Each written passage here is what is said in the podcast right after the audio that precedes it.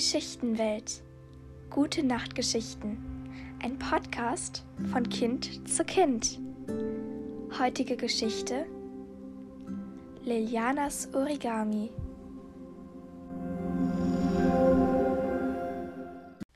Lilianas Oma Lenore hatte ihr zum Geburtstag Origami-Papier geschenkt. Und kaum kam sie aus der Schule zurück, fing sie auch schon an zu falten. Sie knickte und klebte, bis sie die letzte Ecke umgeknickt hatte und schon war es fertig. Eine Kutsche. Liliana hatte ein kleines Figürchen, das fast so aussah wie sie selbst. Deshalb setzte sie das Püppchen in die Kutsche. Kaum hatte sie das gemacht, wurde sie immer kleiner und kleiner, und die Kutsche wurde immer größer und größer. Als Liliana sich umsah, war ihr Zimmer riesig. Die Puppe, die sie in die Kutsche gesetzt hatte, war nicht mehr da, denn sie saß jetzt darin. Vorne wieherten die Papierpferde. Auf einmal fingen sie an loszugaloppieren, und die Tischplatte verwandelte sich in Gras. Wo bringt ihr mich hin? rief sie den Pferden zu, doch die antworteten nicht. Liliana fand neben sich in der Kutsche ihr klein gewordenes Origami-Papier. Sie überlegte. Waren ihre Buntstifte vielleicht auch geschrumpft?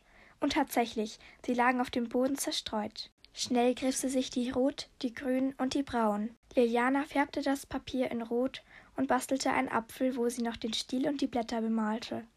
Dann hielt sie den Apfel hoch. Ihr kriegt diesen Apfel, wenn ihr anhaltet und sagt, wo ihr mich hinbringt, schlug sie vor. Doch die Pferde schienen nicht interessiert. Na gut, murmelte sie, dann lasse ich mich halt überraschen. Sie fuhren durch einen Wald, wo die Origami-Bäume wunderschöne Blüten trugen. Die Luft war so rein, dass Liliana die Augen schloss und tief ein- und ausatmete. Sie versank in ihre Fantasie und wachte erst wieder auf, als es polterte. Sie schlug die Augen auf. Sie war nun auf einen holprigen Pfad gekommen. Sie blickte vom Boden auf und sah am Rande eine Blumenwiese. Und am Ende des Pfades ragte ein Schloss auf, das Liliana dachte, sie sähe nicht richtig. Vor dem Schloss, direkt an dem großen Tor, blieb die Kutsche stehen. Das Schloss sah aus wie aus einem Märchen entsprungen.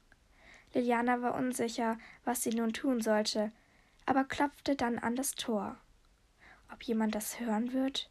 Schließlich ist das Schloss riesig, und da ist so ein leises Pochen doch so laut zu hören wie ein Piepen in einem kreischenden Katzengetümmel. Doch nun öffnete sich die dünne Papptür. Obwohl die Tür aus Pappe war, schien sie recht stabil zu sein. Guten Tag, mein Fräulein. Ein langer, dünner Origamimann stand vor ihr. Guten Tag, erwiderte Liliana höflich. Sie werden bereits erwartet, fuhr er geschwollen fort. Von wem denn? fragte Liliana den langen, großen Mann. Doch der hatte sich mit einer starren, aber eleganten Bewegung schon umgedreht und schwebte förmlich über den Gang entlang. Liliana eilte ihm nach und betrachtete ihn genauer. Ihre Mutter hätte wahrscheinlich ihn als langen Lulatsch bezeichnet. Sie gluckste, als sie daran dachte. Sie kam letztendlich zu dem Schluss, dass dies ein Butler sein könnte. Er hatte eine lange, spitz geformte Nase und auch das Kinn war spitz. Generell war er sehr eckig gefaltet. Der Butler führte sie in einen Raum. Dieser war groß, und viele rund, eckige, lange und kurz gefaltete Papiermänner und Frauen standen darin. Ganz hinten saß ein runder König und eine schlanke, hübsche Königin. Ah, da ist sie ja, rief der König.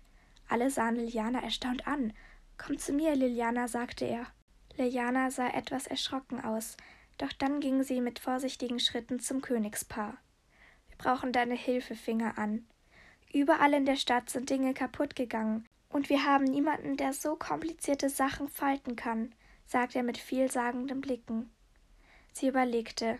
Also brauchen Sie meine Hilfe, um das zu reparieren? fragte sie. Der König und die Königin nickten vorsichtig. Ja, dann lege ich doch gleich mal los, rief Liliana freudig. Sie bekam immer wieder Aufträge. Das Königspaar beschaffte ihr immer wieder neues Origami.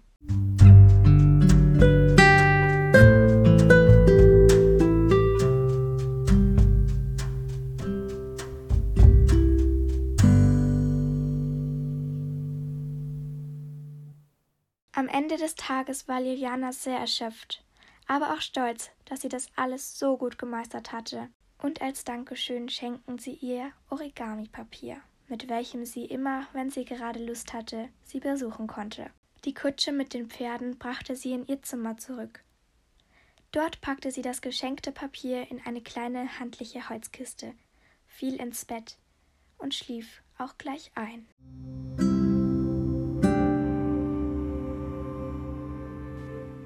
Und jetzt schlaf gut und träum was Schönes.